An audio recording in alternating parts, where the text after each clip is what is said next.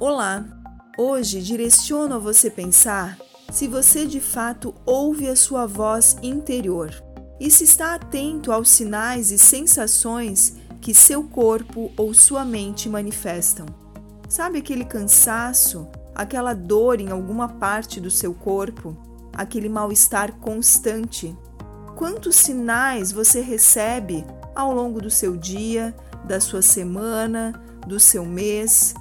E eu te digo: quanto mais você reprime, abafa, contraria esses sinais, mais você perceberá que a sua energia diminui, que esses sintomas só aumentam, mais a sua dor física ou emocional irão gritar, até chegar ao ponto de desestabilizar você.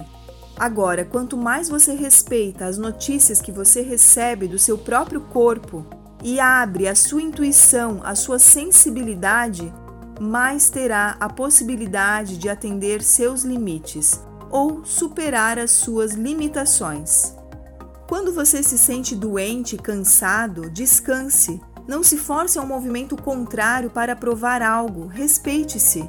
Quando estiver tudo bem, pergunte-se o que você precisa fazer para ficar ainda melhor. Pode ser que a resposta que venha seja para mudar algum hábito de uma vez por todas, ou expressar algum sentimento, ou tomar alguma decisão, fazer uma ação.